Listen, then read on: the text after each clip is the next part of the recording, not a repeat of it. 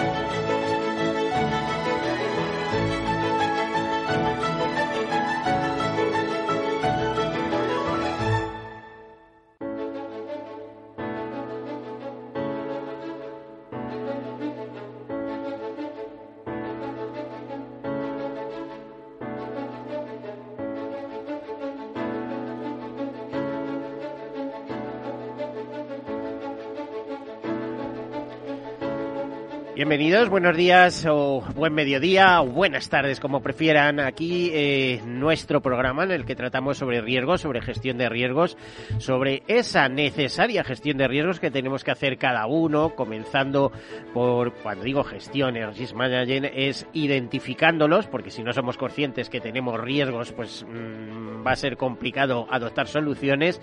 Pues les digo, identificándolos, analizándolos, eh, financiándolos en la medida que se pueda y tomando decisiones. Decisiones como asumo el riesgo personalmente, una especie de autoseguro, o los transfiero al mercado, en cuyo caso el mejor invento, créanme, es el mundo del seguro. El seguro, como se ha dicho muchas veces, es la solidaridad mercantilmente organizada. Es el uno, todos para uno y uno para todos. El seguro, como dicen algunos prestigiosos profesores, son finanzas y algo más.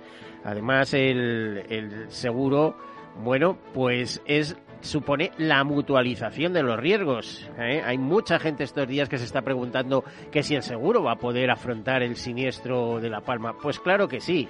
En primer lugar, por los bienes asegurados. Es decir, solo se hacen cargo de aquellos bienes que contaban con póliza, ¿eh? con póliza, que estaban asegurados. Y el segundo término, porque eh, los, los eh, aseguradores suelen hacer una cosa que se llama eh, contratos de reaseguro en exceso de pérdidas, es decir, ellos asumen hasta determinada cantidad. A partir de ahí se hacen cesiones al reaseguro o bien eh, distribuyen participaciones con otras eh, otras aseguradoras en una fórmula que se llama coaseguro, ¿no? Es decir, eh, de, eh, de, alguna manera el reaseguro, para entendernos, se dedican a la protección de balances, de balances de la propia aseguradora y muchas veces de las grandes empresas y también de las pequeñas mediante otros mecanismos. Bueno, este es el programa de seguros, comentamos algunas notas de actualidad, enseguida empezamos con nuestra entrevista.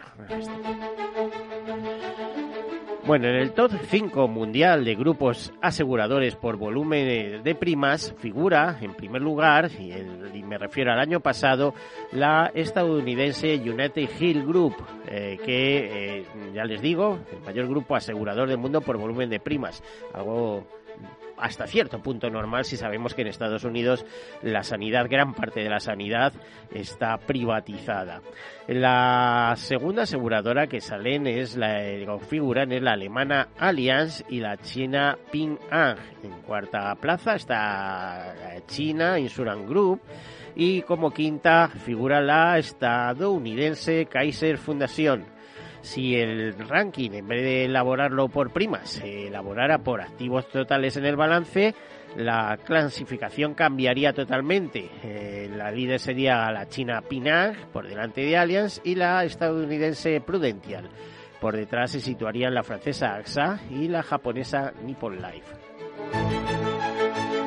Pero ya saben que dentro de unos días, a partir del día 1, si no me equivoco, o incluso a lo mejor el día antes, se va a celebrar otro COP, otra conferencia de las partes, la vigésimo sexta, si no eh, mal lo recuerdo. Por cierto, en estos días, aluvión de noticias sobre el, siguiente COP, eh, decisivo, todos son decisivos, en unas se sacan más eh, conclusiones que en otras. Y luego, bueno, los acuerdos eh, para cumplirlos. Ya sabemos que vamos fuera de programa, que el calentamiento global no solamente es una realidad, sino que ha superado eh, pues em, todo lo, lo, que se dijo en su momento en París y, que estamos por encima de la temperatura media esperada para final de siglo. ¿no?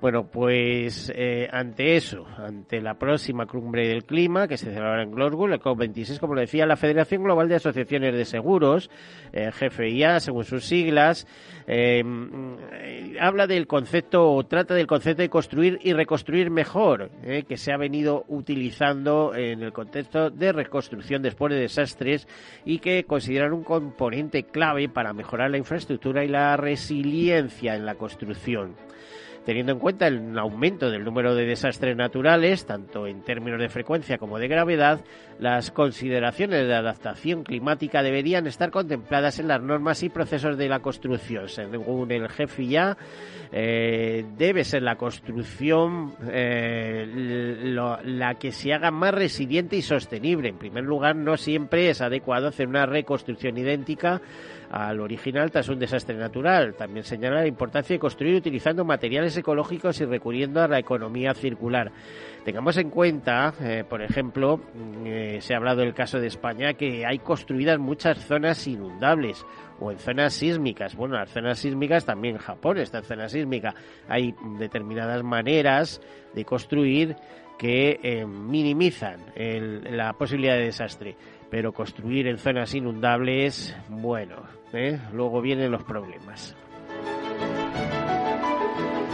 De hecho, también DKV y ECODES alertan de que el cambio climático es la principal amenaza para la salud mundial. ¿eh? Eh, al presentar el informe del Observatorio de Salud y Medio Ambiente, eh, con el nombre Cambio Climático y Salud, la lucha por el cambio climático, el mayor reto para la salud mundial en el siglo XXI, se advierte de que es necesario adaptar medidas urgentes para reducir la temperatura y restablecer la diversidad biológica con el fin de proteger la salud. En todo el mundo ocurrirán 250.000 muertes adicionales por año a lo largo de las próximas décadas como resultado del cambio climático y la tasa de mortalidad entre los conductores jóvenes desciende un 41% en los últimos 10 años. Una buena noticia. Eh, los conductores de 18 a 29 años han experimentado un cambio radical debido fundamentalmente a su mayor cambio radical, quiere decir, en la mortalidad debido fundamentalmente a su mayor respeto a las normas y a la modificación de sus hábitos de movilidad. Esto se extrae de un estudio de Fundación Línea Directa que elaboró en colaboración con Centro Zaragoza y que se llama El Gran Cambio, Jóvenes Conductores, Anatomía de una nueva generación al volante. Bueno, más notas de actualidad. Liberty lanza Genesis en Portugal eh, y abre su primer canal directo en el país. Este canal es fruto de la inversión de 100 millones de euros en tecnología iniciado por la aseguradora hace aproximadamente un año en el marco de un proceso de transformación digital que prevé finalizar en 2024. Con el lanzamiento de Genesis en Portugal, Liberty avanza en su estrategia de crecimiento en Europa a través de la atracción de nuevos clientes y la diversificación de sus canales. Eh, Genesis Liberty Seguros será el nombre del nuevo canal que comercializará seguros de automóvil con un modelo de servicio personalizado y online. Así el canal directo se sumará al el negocio intermediado ya en estos momentos en Liberty Portugal a través de corredores y mediadores de seguros, siguiendo el modelo existente en España, donde el canal de intermediación clásico supone el 60% de las ventas totales. Y bueno, nos acercamos al 1 de noviembre y el seguro de decesos, UNESPA, nos informa dentro de su campaña Estamos seguros que más de 22 millones de personas en España tienen su sepelio asegurado. En Cádiz, Ávila, Badajoz y Ciudad Real, 7 de cada 10 habitantes cuentan con esa protección una protección que abarca a todas las generaciones de la familia. Un tercio de los adolescentes y un 40% de los veinteañeros están protegidos. ¿Y eso por qué? Porque se hacen seguros familiares, o mejor dicho, se hacían, porque esa tendencia ha caído un poco. Es el seguro de deceso, es un seguro em, que en España tuvo mucho éxito en su momento, lo sigue teniendo. De hecho, pues eh, eh, casi la mitad de la población está asegurada pero ya no se mira, no se tiene con el mismo miramiento y es eh, lo suscribían sobre todo familias modestas y, gente con, perspectiva eh, por el hecho de eh, no tener que enfrentarse a unos gastos onerosos ante tan desgraciado suceso, digamos, ¿no? en, en, estos tiempos, bueno, sigue siendo oneroso, pero un poquito menos que cuando la gente no tenía capacidad de renta, digamos. Y Fundación Mutualidad de la Abogacía presentó el primer Tratado de Derecho y Envejecimiento de España. Esta es una noticia interesante, pero yo creo que más que hablar nosotros de ella, contamos con un invitado especial que nos puede dar una pequeña orientación sobre este tema. Y aquí terminamos las noticias, aunque vamos a pedirle que no lo comente, y comenzamos nuestra entrevista ni más ni menos que con Enrique Sanz eh, Fernández Lomana, eh, presidente de la Mutualidad de la Abogacía y especialmente, y con ese eh, cargo viene hoy, presidente de la Confederación Española de Mutualidades. Bienvenido, buen mediodía, buenas tardes. Muchas gracias, Miguel, buenas tardes. A ver, ¿qué es esto de presentar el primer Tratado de Derecho y Envejecimiento en España? Me consta que la mutualidad estáis muy vinculados al tema envejecimiento, lo estáis siguiendo desde, por diversas líneas y en diversos ámbitos eh, con mucho interés, ¿no? Así es, en, mutualidad, desde la Fundación Mutualidad de Abogacía, hemos creado la Escuela de Pensamiento, que está mm, destinada fundamentalmente a analizar todos los problemas que conlleva el envejecimiento. la esperanza de vida se ha incrementado, cada vez hay menos nacimientos y por hoy ya el 20% de los ciudadanos, ciudadanos españoles tienen más de 65 años. Es decir, se genera una nueva edad, pero una larga edad, y nos parecía que era necesario estudiar las consecuencias que ello trae consigo. No solamente desde el punto de vista de prestar servicios a quienes están en ese momento de su vida, sino también de estudiar todos los problemas añadidos que hay alrededor y, por tanto, hemos creado un grupo multidisciplinar que estudia la situación del, del envejecimiento, de la longevidad, pues desde el punto de vista del derecho, de la, filosofía, de la ética, de la estadística, de la economía, de la filosofía, etcétera, etcétera. Bueno, muy interesante. ¿Qué, ¿Cómo describirías el momento que viven las, las mutualidades? Porque yo creo que hay un repunte de interés ante el lanzamiento, relanzamiento de los planes de empresa que quizá las mutualidades fueran una eh, posible solución. Acuérdate que las mutualidades siempre, eh, en principio, trabajaron por gremios, pero a lo mejor hay alguna fórmula que se pueda relanzar, que se puede incrementar ese número de gremios en una misma mutualidad. Lo digo para no crear, eh, por ejemplo, la mutualidad de los periodistas, que no tenemos. Bueno, yo creo que las mutualidades están en un muy buen momento. y desde luego, claro que en, lo que se refiere a, a, la, previsión complementaria y sobre todo al segundo pilar, planes de empresa, creo que tienen y deben tener un gran futuro. Pero como fórmula de funcionamiento de la mutualidad, yo creo que mm, la economía social en este momento tiene mucho que aportar por los valores, por los valores que la soportan y desde luego contribuir a la reconstrucción y a la recuperación económica. En lo que se refiere en lo que se refiere a la previsión social complementaria, a la potenciación del segundo pilar, que parece que es por donde van, por donde se dirige el gobierno, hemos conocido recientemente el anteproyecto de ley de la modificación de la ley de fondos y pensiones, en la que se establecen mm, en primer lugar los fondos de promoción pública y a continuación aquellos fondos de empleo simplificados, ¿eh? entre los que se menciona las mutualidades como posibles promotoras de este tipo de planes. El anteproyecto de ley, eh, lo hemos conocido recientemente, como digo, le falta todavía mucho camino por recorrer hasta que pudiera llegar a convertirse en una ley. Tiene que pasar sobre todo por la mesa del diálogo social, debe de negociar el gobierno con empresarios y sindicatos.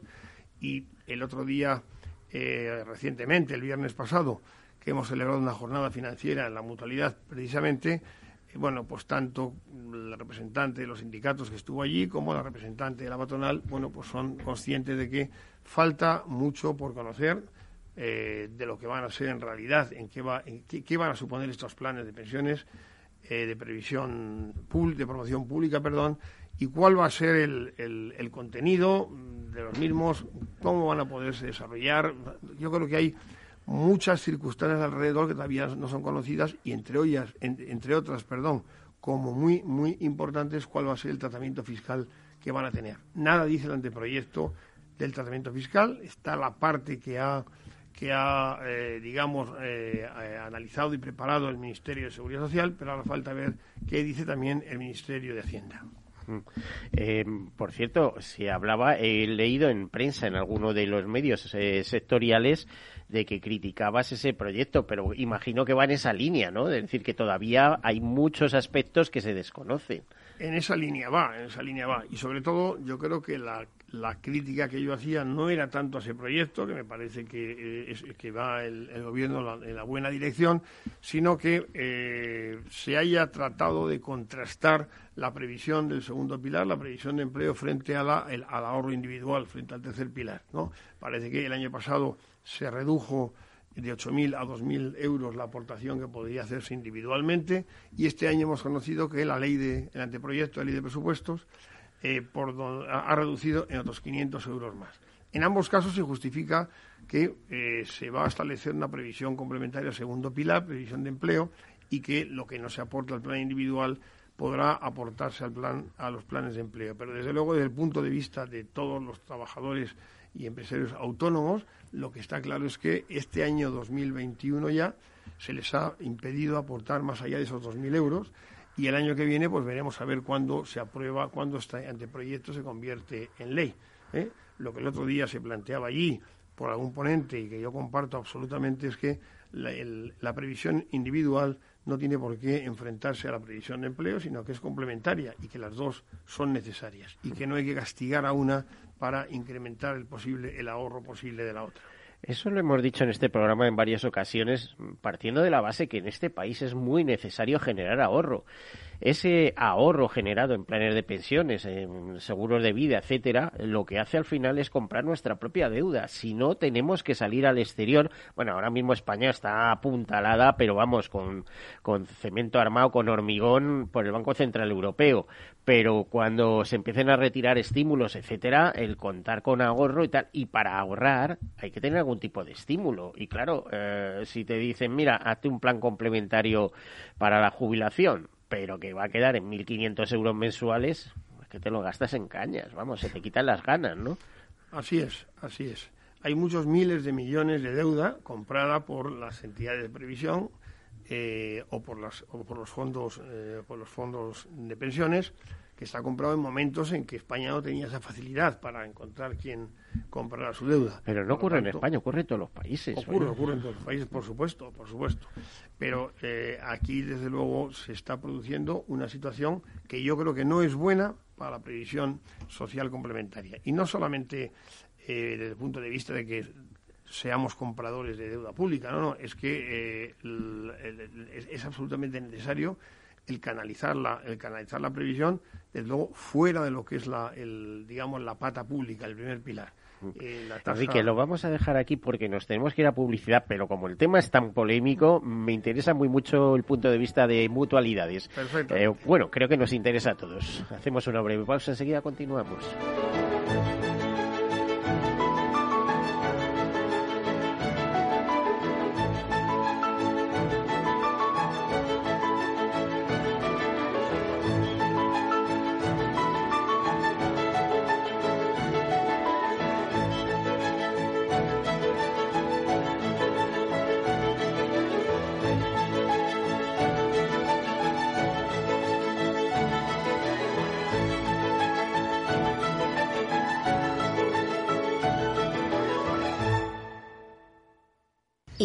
Un seguro de salud que te ofrece todas las especialidades con los mejores centros y profesionales. Imagina que puedes ver a tu médico y hablar con él cuando quieras. Deja de imaginar y contrata tu seguro de salud Medifiac. Con una nueva app móvil de videoconsultas médicas. Infórmate sobre Medifiac con tu mediador o en fiac.es. Fiac Seguros. Descomplícate. Hasta donde quieras. Hasta donde quieras. Seguros de salud Mafre. Toda la confianza que necesitas. Con chat médico 24 horas y videoconsulta gratuita. Estés donde estés. Ahora, hasta con 6 meses gratis. Consulta condiciones en mafre.es. Mafre Salud. Hasta donde quieras. Mi jubilación, el fondo para el máster de mis hijos, la hipoteca de la casa, vender o no vender el apartamento de la sierra, las acciones, el máster, la jubilación, el apartamento, las acciones, la jubilación, el máster, la hipoteca. Cariño. ¿Estás bien? ¿Quieres que coja el coche yo? ¿Necesitas ayuda para el asesoramiento de tu patrimonio y tus finanzas? AXA Exclusive te ofrece asesoramiento patrimonial y financiero personalizado. Entra en axa.es barra exclusive e infórmate. AXA Exclusive, reinventando el asesoramiento patrimonial y financiero. Bienvenidos a este webinar. Vamos a empezar el ciclo de inversión. Dad un sorbo a ese café que os acompaña y mantened vuestros micrófonos desactivados hasta el turno de preguntas. Este último año hemos aprendido a vivir de otra manera y por eso desde Renta 4 Banco volvemos del verano más activos, más conectados y más preparados que nunca. Nuevos cursos online para ahorradores e inversores de todos los niveles. Conéctate desde cualquier lugar y fórmate gratis con nosotros. Renta 4 Banco, tu banco especialista en inversión. ¿Quieres anunciar tu negocio en la radio? Entra en el clubdelaradio.com. La compra es online, pero no os vamos a negar que nos encanta que nos llaméis. El teléfono, olvídate, no te vas a acordar. Entra en el clubdelaradio.com. Tu audio y tu campaña de una forma sencilla y rápida. Contrata anuncios en radio al mejor precio. Elclubdelaradio.com. Capital Radio Madrid 105.7 Hornos San Onofre. Somos pasteleros y eso nos gusta. Utilizamos materias primas que nos hacen disfrutar y elaboramos todos nuestros productos de forma artesanal, sin sucedáneos, ni margarinas, ni grasas trans. Sabemos que las cosas buenas son importantes. Con el hashtag buscamos gente dulce. Hornos San Onofre, calle San Onofre 3, teléfono 91 532 9060 y calle Hernani 7, teléfono 91 554 3396. También nos encontrarás en el mercado de San Miguel www.pasteleriasanonofre.com. Capital Radio existe para ayudar a las personas a formarse y conocer la verdad de la economía. Los valores que Capital Radio defiende son la verdad, la libertad y la responsabilidad. Capital Radio es una empresa independiente que no se identifica con ideologías políticas. Capital Radio está aquí para ayudar a las empresas a comunicar cómo crean valor. Capital Radio apuesta por empresas sostenibles, transparentes y comprometidas con la sociedad. ¿Y tú también quieres trabajar por un mundo mejor? Aquí tienes tu sintonía. Capital Radio, con la gente que aporta y no se aparta.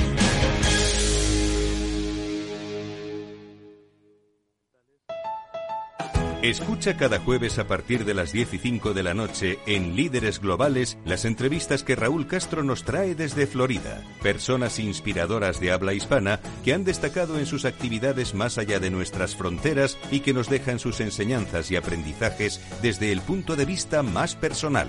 Líderes Globales con Raúl Castro en Capital Radio.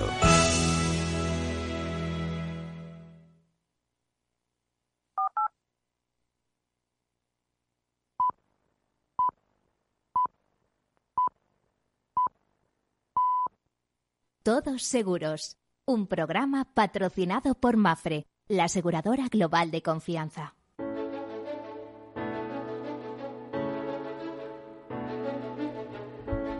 Bueno, pues aquí continuamos. Estamos en entrevista con el presidente de la Confederación de Mutualidades, que es a su vez también presidente de la Mutualidad de la Abogacía. Me refiero a Enrique Sanz Fernández Lomana, una persona muy versada en todo lo que supone pues prevención, previsión y seguro, en definitiva. No se llega a esos puestos de cualquier manera, sino de, tras una gran experiencia. Yo no, no lo he contado en lo que llevamos de programa, pero decirles que Mutualidad de la Abogacía es un gran referente en cuanto a gestión de sus activos. De hecho, una cosa que siempre me ha asombrado es las rentabilidades que consiguen para sus asociados, en este caso los profesionales del derecho.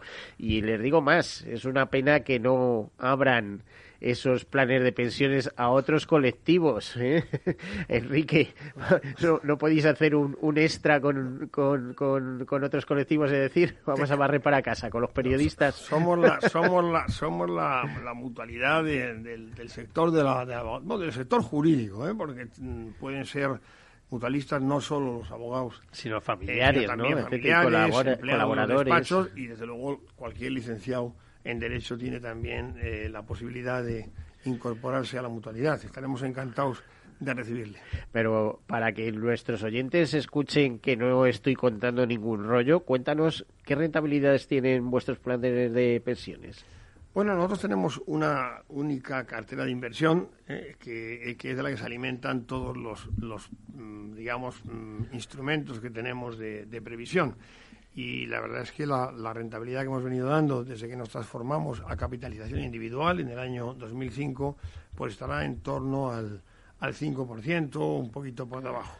Bien, es verdad que los primeros años, cuando las cosas estaban de otra manera y los tipos de interés estaban más altos, la rentabilidad estuvo incluso por encima del 6 y 6,5% y ahora estamos, lógicamente, por encima de la media del sector, pero desde luego el año pasado conseguimos una rentabilidad del 3,70%, que teniendo en cuenta que los, tipos de interés están en, negativo, muchos de ellos, y que la deuda pública está como está, prácticamente a corto plazo, la deuda a corto plazo en negativo y la, deuda a largo plazo, pues muy por encima del, del, del 0%, pues la verdad es que es una magnífica rentabilidad.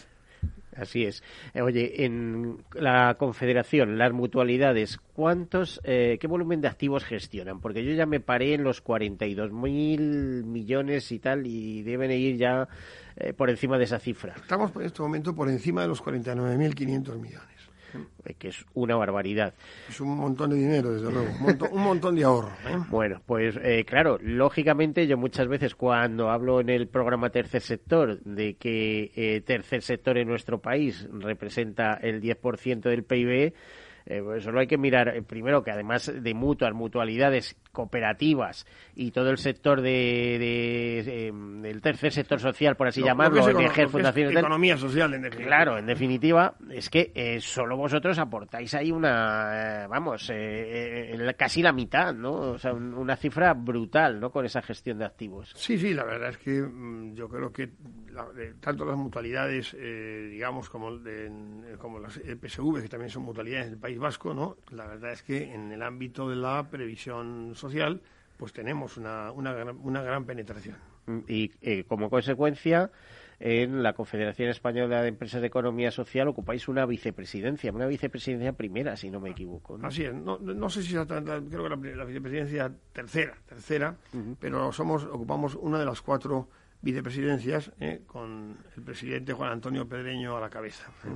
Bueno, el tema ahora actual, eh, lo que todos nos fijamos es la, eh, la previsión social complementaria, ¿eh? planes de pensiones, etcétera. Papel de las mutualidades. Mm, vais a celebrar la próxima semana eh, un encuentro en Sevilla, además con, con altos representantes. Eh, vamos a tener al, a Luis de Guindo, representante del Banco Central Europeo, vamos a tener al ministro Escribal, presidente de la Junta de Andalucía, bueno, una serie de, eh, de personas em, en, y en, en un momento, en un entorno donde está en cuestión pues ese impulso al segundo pilar que no sé si se está haciendo o se está haciendo mal. Eh, ahora mismo decíamos, pero es que eso lo ve todo el mundo, que no se puede fomentar el segundo pilar a costa de cargarse el, primero. Y dicen, bueno, no cargamos, pero es que lo dejas tan disminuido que ni compensa, si es que se te quitan las ganas, ¿no? Así es, así es. La verdad es que eh, hoy por hoy, mmm, vamos, no estamos, no, no, no descubrimos nada si decimos que la seguridad social, el sistema público de seguridad social, bueno, pues está evidentemente en crisis, en una crisis de, de, financiación. ¿eh?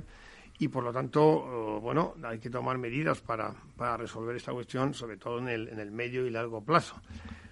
La, la, tasa de sustitución del último salario primera pensión está en España en este momento en el entorno entre el 75 80% más o menos, cuando en otros países está en el entorno del 50%, no porque allí paguen menos pensión, sino porque allí, digamos que hay una menor dependencia de la pensión pública y se recibe una, un 50% más o menos del último salario, se cobra en la, la, primera pensión de la parte pública, pero también se cobra la previsión complementaria porque se ha ahorrado en previsión eh, en, planes de empleo y se ha ahorrado en planes individuales. De tal forma que el esquema podría estar en un 50% de, de, la parte pública y un otro 50% privado, un 30% de, de, de, ese 50 segundos, un, un 30% de los planes de empleo y un 20% del ahorro individual. Claro, si queremos tender, si queremos que la, que, el, que la, seguridad social, que el sistema de pensiones sea sostenible, pues hay que tender hacia esos, eh, digamos, márgenes de, eh, o, o proporciones en la pensión hablando de autónomos, que nosotros normalmente nos dedicamos a quienes trabajan por cuenta propia, sobre todo somos también una mutualidad alternativa, alternativa al RETA. Bueno, pues hablando de autónomos, en este momento eh, se, ha, se, habla de potenciar la previsión complementaria, pero hay que establecer una fórmula para que los autónomos puedan aportar eh, cantidades, esos 8.500 eh, euros que se, se han establecido, pero que lo puedan aportar como, como, con concepto de aportación empresarial para que sea, digamos, pueda sí. ir a, a, los planes de empleo. Pero ello no quita para que además quien tenga mayor capacidad de ahorro pueda ahorrar también a través del, del tercer pilar, del, del, del, ahorro individual. Bueno, yo creo que en un momento en que la seguridad, el sistema de pensiones está como está y esa escasa cultura del ahorro a que tú te referías anteriormente que tenemos en España, pues yo creo que habría que dejar todo tipo de posibilidades y debería de mantenerse el tercer, pil, el tercer pilar, el ahorro individual, si no en los 8.000 euros que, estaba, que había antes o en los 12.500 que ya hubo anteriormente, pues desde luego parece que en una cantidad no por debajo de 5.000 euros, ¿no? equiparándonos a otras eh, figuras que existen también en, en el entorno europeo. Parece que permitir ahorrar al año solamente 1.500 euros, pues luego no contribuye a un futuro de calidad de vida y de, vida digna en el momento de llegar a la jubilación. Pero estamos diciendo, ahorras 1.500 euros que tú te deduces en la declaración de la renta pero que el día que empieces a cobrar vas a tener que pagar impuestos. Claro, claro. Entonces lo que estamos hablando es de diferimiento de impuestos. Esto no es ningún regalo, vamos. Vas a tener que pagar impuestos y además con un eh, castigo fiscal importante, porque eh, el momento de, en el momento de cobrar el, tu fondo de pensiones vas a tener que, que tributar por rentas del trabajo, ¿no? En lugar de que, como mínimo, la parte de rentabilidad que se ha obtenido a lo largo del tiempo, tributarla como las rentas del ahorro, lo mismo que ocurre en un fondo de inversión o en otros instrumentos de ahorro. Con es lo que... cual, eh, digamos que estamos eh, doblemente castigados. Es que el tema está clarísimo. Cuando alguien vaya a contratar un producto para la jubilación entre eh, plan de pensiones que te puede deducir 1.500 euros y, y un un, fondo de inversión, es que va a ser obvio lo que va a pasar, ¿no? Evidentemente, el ahorro finalista, el ahorro con, finalidad de previsión social, tiene un componente de interés general muy, muy, muy relevante, porque al Estado le interesa, a todos nos interesa que todo aquel que llegue a la jubilación tenga unos recursos suficientes para poder vivir porque en otro caso tendrá que ser el, el, Estado el que se haga cargo al menos de una, que reducir cosas, que eso, eso, es lo que está pasando en Reino Unido, ni más ni menos. Gente a partir de los 70 años con pensiones reducidas que les tiene, que están cayendo en la pobreza literalmente y son pensionistas. ¿no? Por tanto, si hay un componente de interés general, pues parece que tiene sentido el que haya una deducción fiscal inicialmente y que desde luego el tratamiento fiscal que se le dé sea bueno homogéneo con el que se da a otras rentas de la a otras rentas de la, del ahorro. En este caso parece que puede, puede entenderse que aquella parte que has eh, aportado al plan de pensiones y que lo has deducido en el año fiscal correspondiente, bueno, pues que eso sí puede ir por rentas del trabajo, aunque quizá debería tener un tratamiento como una renta irregular, pero bueno, esto es otra cuestión. Pero desde luego la parte que se ha, eh, que ha generado rentabilidad durante todo este tiempo, parece que es muy injusto el que se eh, penalice al ahorrador castigándole con un tratamiento tributario de renta del trabajo que es muchísimo más alto que el que correspondería a las rentas del ahorro. Y aquellas personas que miran a largo, porque cuando hablamos de planificación financiero fiscal para tu futura pensión, etcétera, la mejor de las planificaciones no vale para nada. Te lo digo en mi propio caso, o sea, no me tengo que ir muy lejos. Esto cambia cada dos por tres, la fiscalidad de seguros de vida, de planes de pensiones y ya no digamos las normas eh, de ir adaptando el, cobro de la pensión pública a, a, lo que debes. Por cierto, que cuando hablamos de tasa de sustitución 70-80%, es porque son pequeñas los, los ingresos eh, en, en, las, en la gente que cobra 100.000 euros, la tasa de sustitución no llega al 50%. Bueno, claro, ¿eh? claro, eh, O sea, esto habría que matizarlo también, que estamos hablando muchas veces de sueldos de supervivencia que se confunden con pensiones de supervivencia. Sin duda, sin duda, sin duda.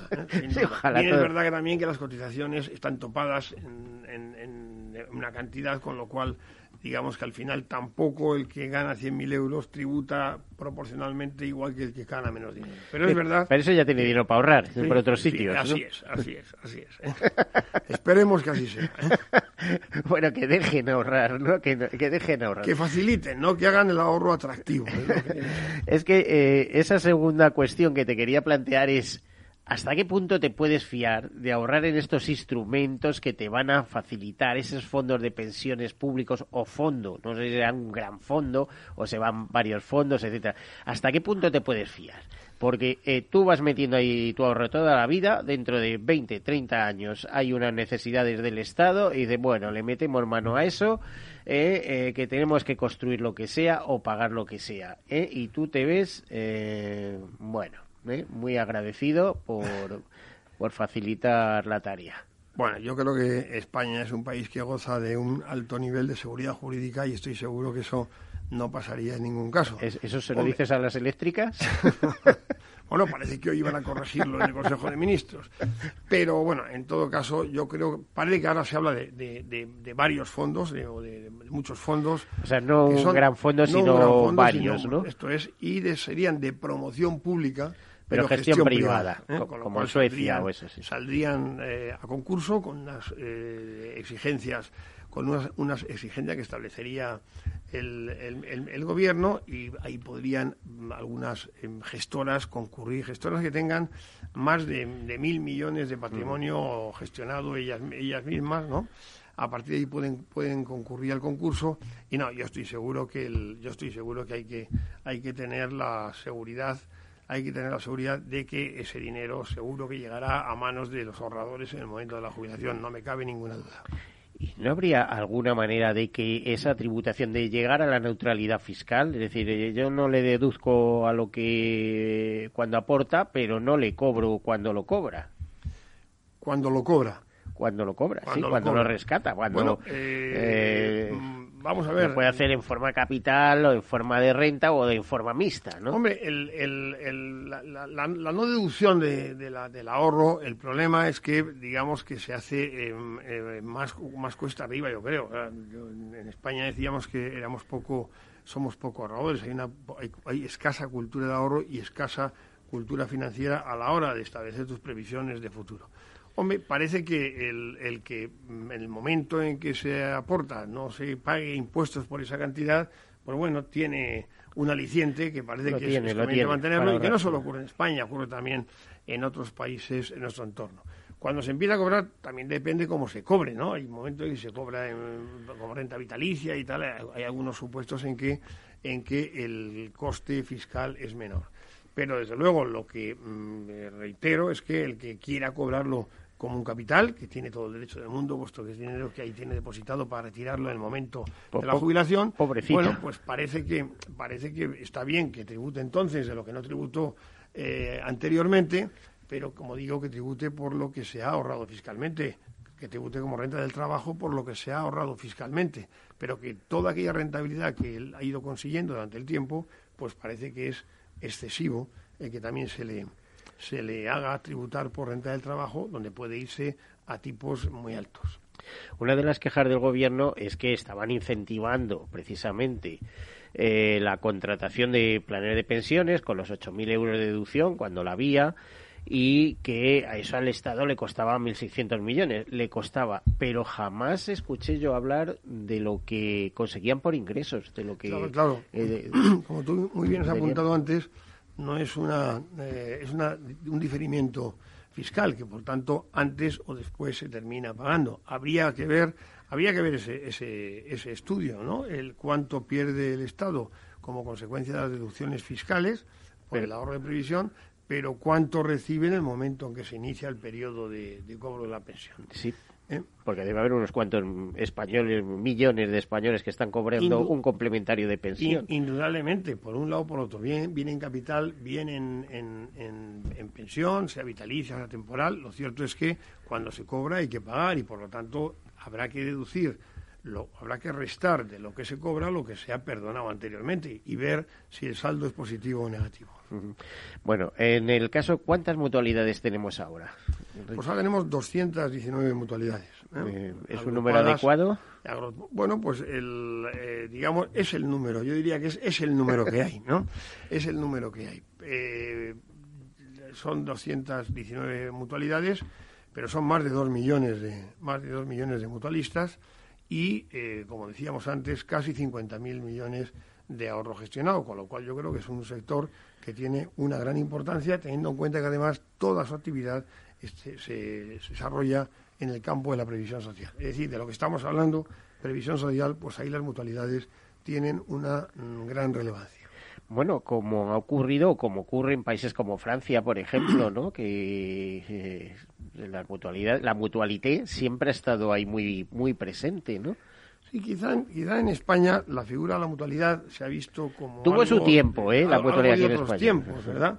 Pero yo creo que en el momento en que se está potenciando la economía social y que se quiere darle importancia y darle auge a la economía social, pues las mutualidades deberían de, deberían de, de, resurgir de nuevo y utilizarse más esta figura. Es posible, es posible que ahora con la, posibilidad de, digamos, de el refuerzo de la previsión social a través de los planes de empleo y teniendo en cuenta que el, problema que se genera con los autónomos, ¿no? que hay que buscar la fórmula en que lo hagan, podrían perfectamente constituirse mutualidades eh, en, el, ámbito de los trabajadores autónomos precisamente para cubrir esos planes de empleo a los, a los propios mutualistas. Es decir, vincular el instrumento de ahorro, que sería la mutualidad en este caso, vincularlo a un sector que son los autónomos, que eh, podrían llevar a cabo su ahorro a través de la mutualidad.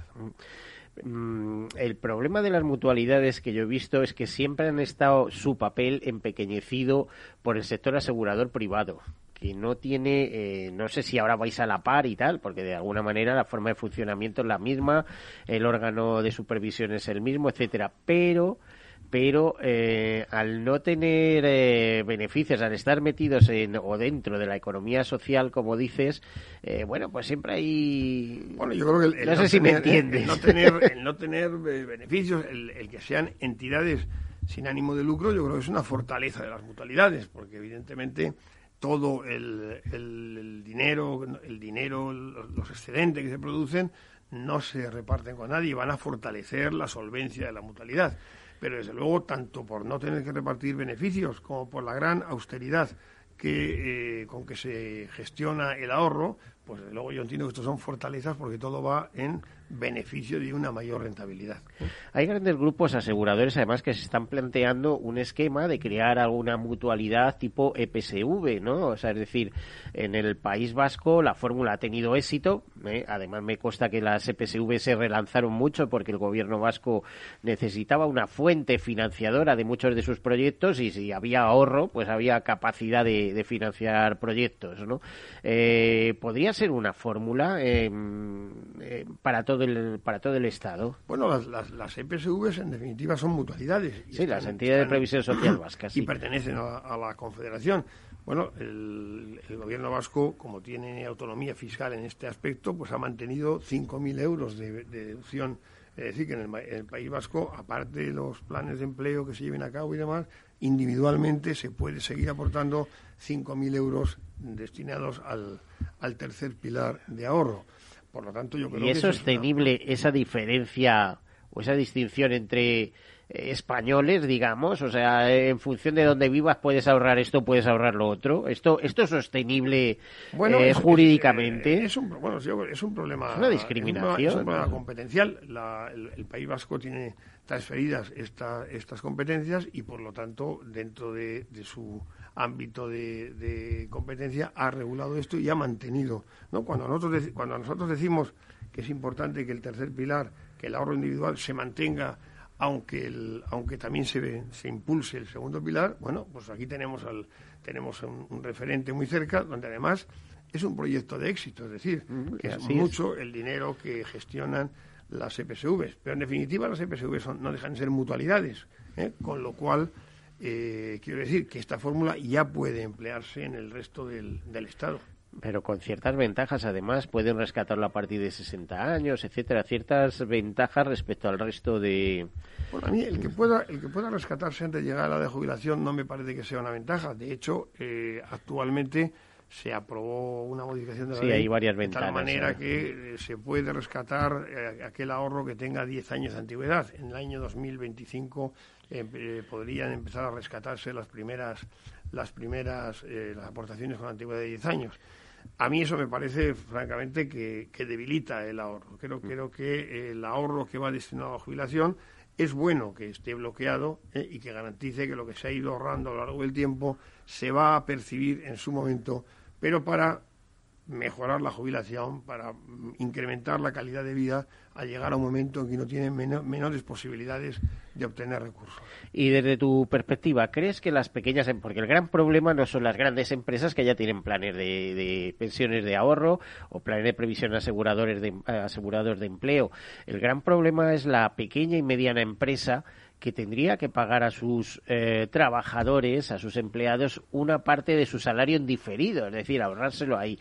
Ese es el gran problema. ¿Tú crees que las empresas entrarán en eso y el trabajador también, que preferirá eh, dinero en el futuro que... Porque aquí siempre decimos lo de dinero en mano, más vale dinero en mano que ciento volando, ¿no? Todo dependerá de los incentivos que se establezcan. ¿eh? En principio, mm, yo creo que las pequeñas y medianas empresas que no tengan capacidad para crear sus planes de empleo podrían acudir a los, a los eh, fondos de promoción pública. Pero en lo que se refiere ahora ya a, a, quién, quién, lo pone, cómo lo pone y si realmente van a poner dinero, bueno, mm, esto tendrá que venir a través del pacto entre empresarios y trabajadores. Es decir, la, previsión eh, complementaria en España parece que hay algún dictamen hay algún dictamen por ahí que lo que dice es que no se puede imponer obligatoriamente y por lo tanto que deberá venir por la vía de la, del acuerdo bilateral, bien sea a través de los convenios sectoriales o convenios mm, de empresa. Bueno, habrá que pactar, pero claro, para que mm, el trabajador destine una parte de sus emolumentos mensuales al ahorro futuro y para que la empresa ponga un dinero por encima del salario que, ya paga el trabajador, pues evidentemente algo habrá que hacer para que esta fórmula de ahorro sea atractiva. Bueno, el gran debate próxima semana, la semana que viene también con el ese decimoquinto encuentro de mutualidades en Sevilla, eh, próximas semanas, próximos meses y yo diría que próximos años va a ser el ahorro. Nos queda menos de un minuto. Eh, ¿Algún mensaje especial?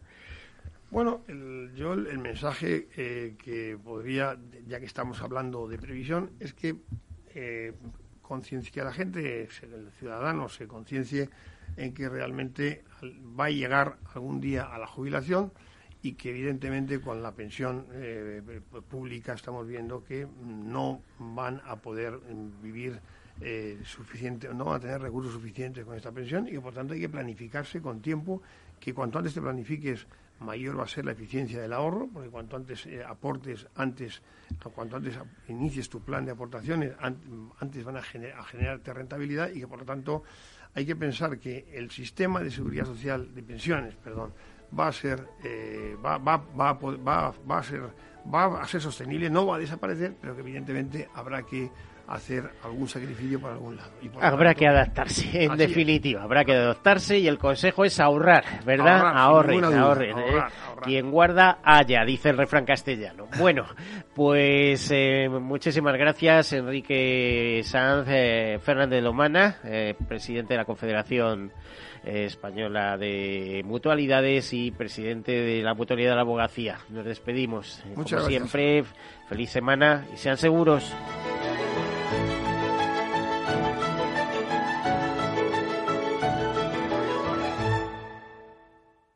Todos Seguros, un programa patrocinado por Mafre, la aseguradora global de confianza.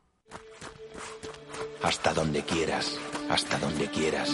Seguros de salud Mafre, toda la confianza que necesitas, los mejores médicos y la medicina digital más avanzada.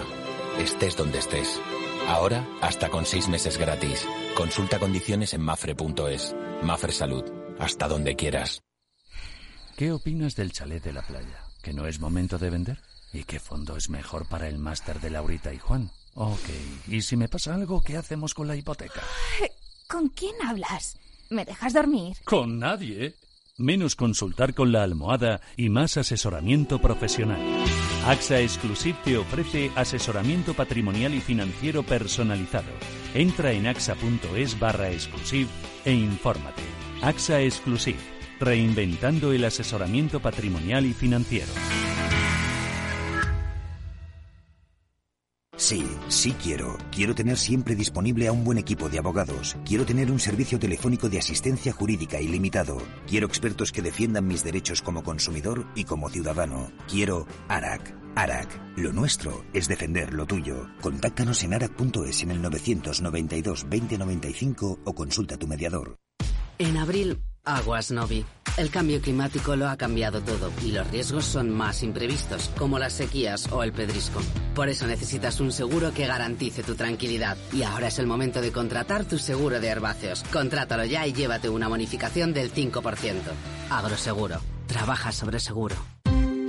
Ya no estamos en la era de la información, estamos en la era de la gestión de los datos y de la inteligencia artificial. El tratamiento inteligente de estos datos proporciona un valor enorme a las empresas en sus procesos de negocio. En Piper Lab ayudamos a nuestros clientes a tomar decisiones de negocio basadas en datos. Escúchanos todos los lunes en el espacio de Big Data de Capital, la Bolsa y la Vida. Tu radio en Madrid 105.7, Capital Radio. Memorízalo en tu coche. Disfruta de la mejor cocina gallega en Montes de Galicia. Todo un clásico moderno en el barrio de Salamanca. Disfruta de la variada dieta atlántica, de las mejores carnes y pescados tratados con respeto y transparencia y regados con una de las mejores bodegas de la zona. En grupo, en familia o en pareja, Montes de Galicia te ofrece el espacio perfecto en cada ocasión. ¿Está pensando en montar una empresa pero no se atreve a dar el paso en solitario? Busca una marca conocida y consolidada que le respalde. En Franquiciados le ayudamos a elegir el negocio que más se ajuste a sus necesidades. Franquicias de éxito, innovadoras, de baja inversión. Los miércoles a las 12 en Capital Radio tienen una cita con el único programa de radio de España especializado en la industria de la franquicia. Franquiciados con Mabel Calatrava. En el restaurante Gaztelubide somos rigurosos con la selección del producto para crear recetas imaginativas que acompañamos de una bodega generosa y brillante y de nuestra magnífica terraza durante todo el año. Restaurante Gaztelubide, carretera de La Coruña, kilómetro 12200, La Florida. Teléfono 91 372 8544. Una recomendación del programa gastronómico Mesa y Descanso. Esto te estás perdiendo si no escuchas a Luis Vicente Muñoz en Capital, La Bolsa y la Vida. José Luis Bonet, presidente de la Cámara de Comercio de España. En una crisis que se ha llegado a decir que es una guerra, lo que tienes que tener es animado a tu ejército y el ejército son las empresas. No te confundas. Capital, La Bolsa y la Vida con Luis Vicente Muñoz, el original.